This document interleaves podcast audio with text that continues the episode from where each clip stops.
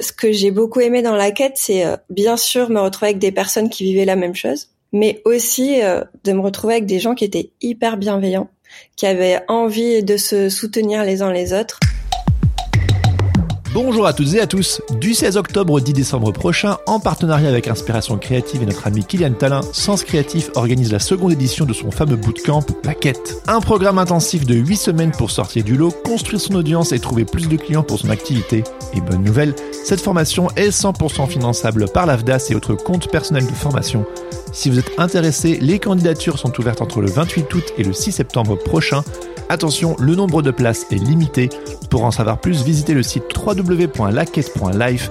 Vous trouverez également le lien dans les notes de cet épisode ou en bio sur notre compte Instagram. Et parce qu'un témoignage vaut toujours mieux qu'un long discours, je suis allé interviewer d'anciens aventuriers et aventurières de la quête, histoire de revenir sur leur expérience, ce qu'ils ou elles en ont retiré et comment depuis l'année dernière cette formation les a fait évoluer sur leur chemin d'artiste freelance. Aujourd'hui, je vous propose de découvrir l'histoire de l'illustratrice et paper artiste Amandine Soukas, aka Fouchia d'enfer, sur les internets. C'est parti.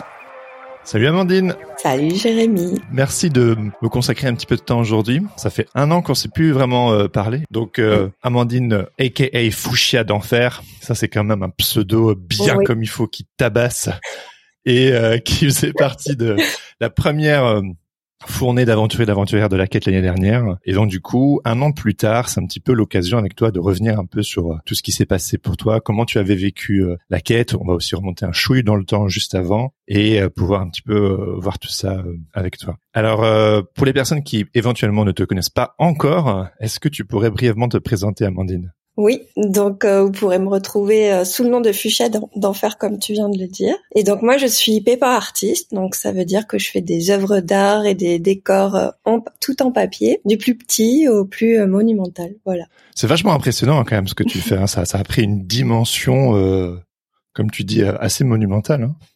Ouais, c'est vraiment, c'est ce que j'adore faire. C'est vraiment les décors euh, euh, très très grands, un peu à, échelle humaine, même si euh, c'est ce qui me demande. Enfin, c'est le plus difficile, c'est le plus challengeant. C'est toujours assez stressant parce que je me demande toujours si ça ça va tenir, si ça va rendre comme je veux. Mais au final, bah du coup, c'est aussi le plus comment dire, ce qui me fait, ce qui me rend le plus fier, parce qu'une fois que ça marche, je suis fière de moi. voilà, mais je fais aussi des petits décors, notamment pas mal pour mes clients, pour du set design, etc. Ouais, c'est de l'illustration en papier à, à échelle humaine. Et c'est vachement impressionnant. C'est, on n'est pas que dans de l'illustration, c'est presque de la performance en fait ce que ce que tu fais. Ouais, moi-même j'ai un peu du mal à le définir, mais c'est vrai qu'il y a un côté un peu, euh, bah, notamment quand je suis sur des projets à échelle humaine, euh, il y a un côté un peu installation, un peu tableau vivant aussi. Euh, bah, en ce moment, je me pose beaucoup de questions sur ma pratique personnelle, puisque c'est vraiment quelque chose que je veux pousser. Et justement, je me demande est-ce que je le présente comme de l'installation ou au final est-ce que je montre que des photos? Voilà, tout ça c'est encore en questionnement. Ouais. Donc toi, Amandine, avant de t'inscrire à la quête, étais déjà une auditrice de Sens Créatif et quelles étaient tes problématiques avant de t'inscrire à la quête? Qu'est-ce qui te broutait là? Qu'est-ce qui te coinçait? Alors en fait, euh, moi déjà j'avais une carrière de graphiste et euh, je me suis lancée vraiment à temps plein dans le paper art. Ça devait faire trois quatre mois avant que je vois passer le projet de la quête. Donc j'étais vraiment quand même au tout début un peu de mon aventure et donc j'étais vraiment pleine de doutes. J'avais vraiment l'impression de sauter dans le vide. Et euh, il y avait aussi un peu cet isolement parce que euh, je suis pas entourée de beaucoup d'artistes euh, autour de moi, et donc euh, il y avait peu de personnes euh, qui étaient confrontées aux, mêmes choses. Donc j'avais vraiment, j'étais avide de faire ce genre de rencontres, et j'avais aussi besoin un peu de faire le point sur bah, à la fois mes envies, mais aussi comment vivre réellement de mon activité, etc. Ok, ça c'était vraiment les problématiques qui étaient au cœur de, de ton vécu à l'époque. Et du coup, qu'est-ce qui t'a donné envie de, de t'inscrire à la quête? Quand t'as vu passer les informations, tu t'es dit, allez, let's go, là j'y vais.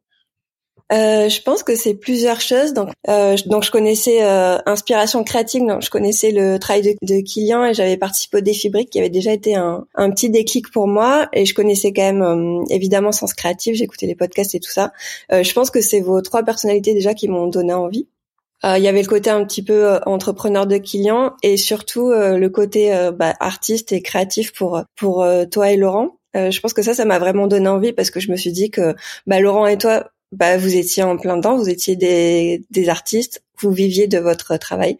Donc j'avais vraiment envie de vous poser plein de questions. Euh, ensuite, il y avait bah, le côté euh, rejoindre une communauté, c'est-à-dire euh, bah, rejoindre tous les autres aventuriers et de pouvoir partager bah, six semaines avec d'autres gens qui étaient en plein dans dans la même situation que moi. quoi.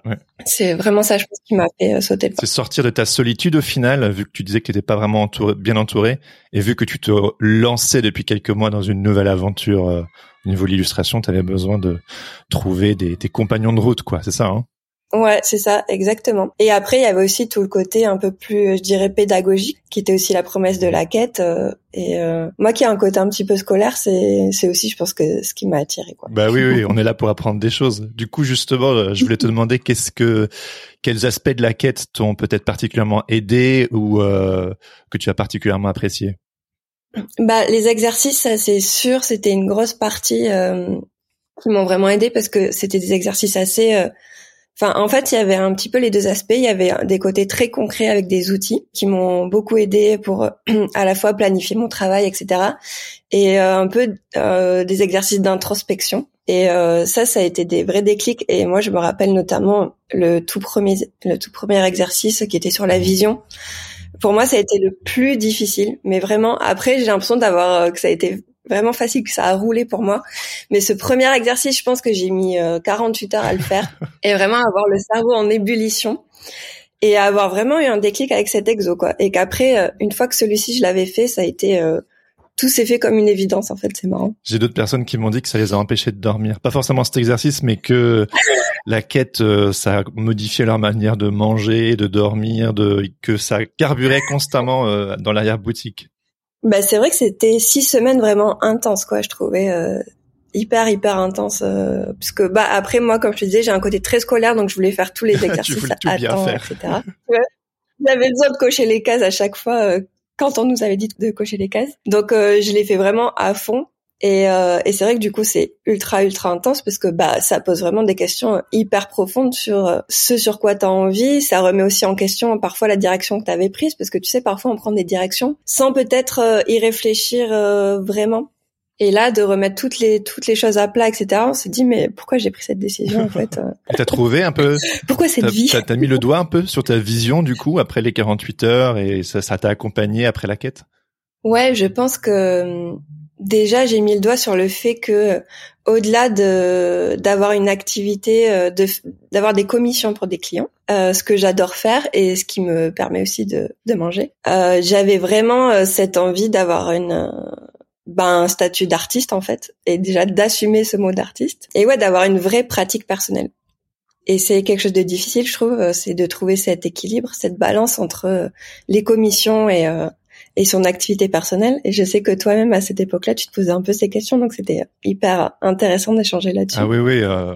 Et donc j'ai mis le doigt là-dessus, quoi, le fait que il fallait, il me fallait vraiment du temps pour une activité personnelle, sinon je vais pas m'épanouir, quoi. Ouais, ça dépend des personnalités, mais des personnes euh, comme peut-être toi et moi, on a besoin de trouver cet équilibre entre les commandes euh, professionnelles et puis simplement le développement de notre activité euh, d'artiste auteur autrice, quoi.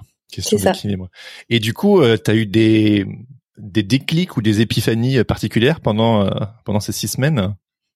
Bah, le déclic, c'était vraiment encore une fois cet exercice. Donc euh, le fait d'avoir d'avoir envie euh, de développer cette activité personnelle, mais aussi bah, d'y mettre des valeurs qui me sont chères, ce que je faisais déjà un peu avant, mais en fait sans sans que ce soit conscient, je pense.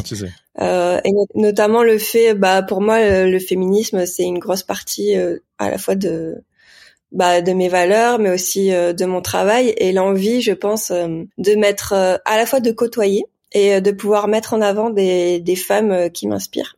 Et c'est ce que je fais aujourd'hui. Bah, je côtoie des femmes artistes grâce à la quête. Et dernièrement, dans mes travaux personnels, j'essaye de travailler aussi avec des femmes inspirantes et de de les mettre bah, en lumière dans mon travail. Tu peux nous dire un petit mot par rapport à ça? Parce que ça c'est le toi d'aujourd'hui, c'est super inspirant.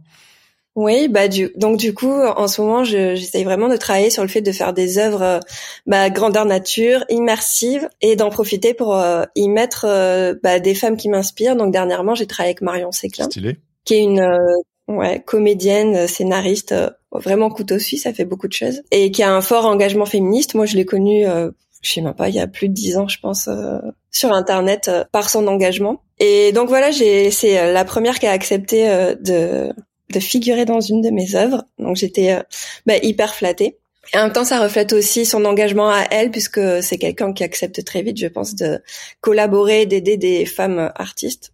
Et euh, donc je suis ravie de ça et euh, je suis surtout ravie en fait d'avoir sauté le pas, c'est-à-dire euh, monter un projet comme ça. Donc c'est à la fois un énorme décor et c'est à la fois une énorme logistique parce que derrière il faut arriver à coordonner toute une équipe pour bah, shooter la photo le jour J. Donc ça veut dire avoir un studio, avoir des personnes pour gérer la lumière, avoir une maquilleuse, une styliste, des choses comme ça.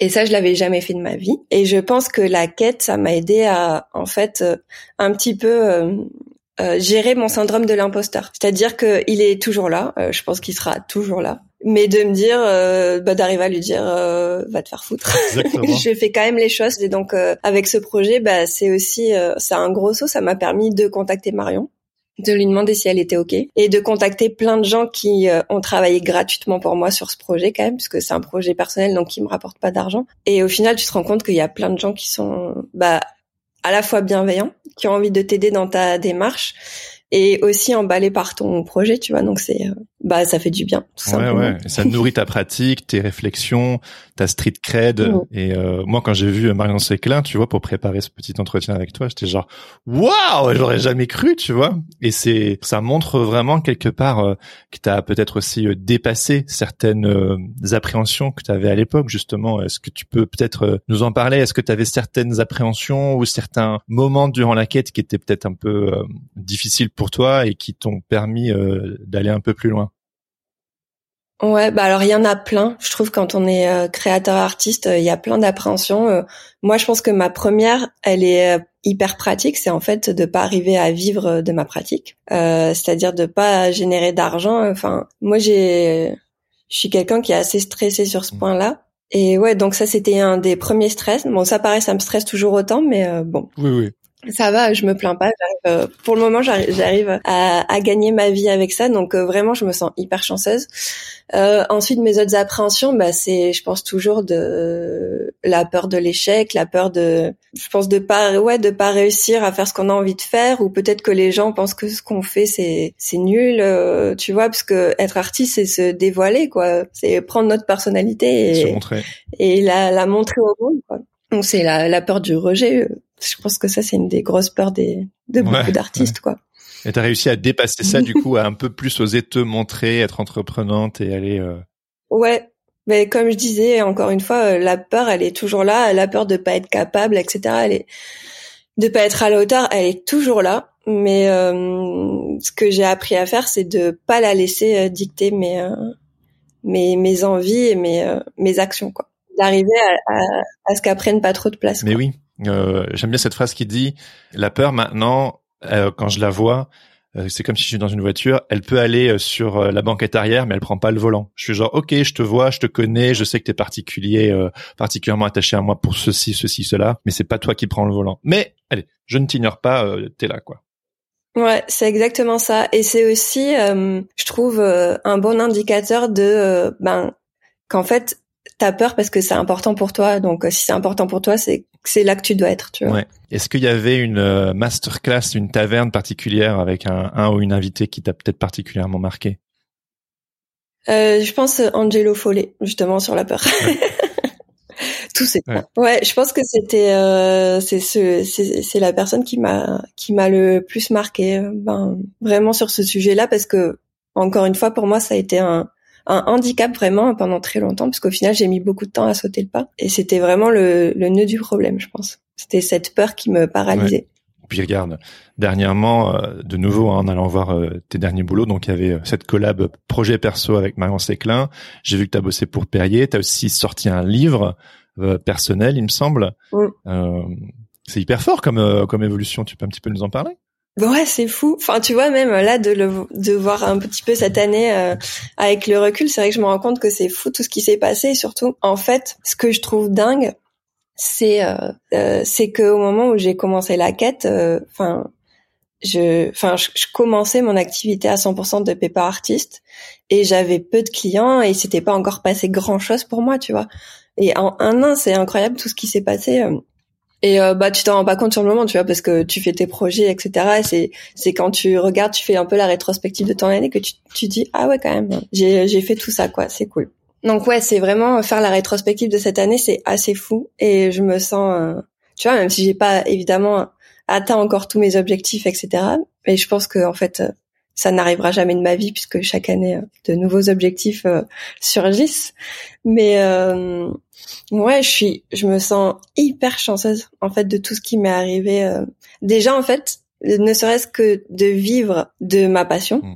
Enfin rien que ça et je me, tu vois, je me sens hyper chanceuse. Non mais alors je suis pas millionnaire, mais c'est pas de la chance, Amandine, c'est du travail. T'as travaillé pour ça. Enfin, c'est c'est important de se le rappeler que c'est sais, on parle de métier passion, de chance, mais en fait, euh, tu as mis les petits dominos en place et tu les as mis dans un bon ordre pour que ça fonctionne pour toi. C'est important de, de, se le rappeler.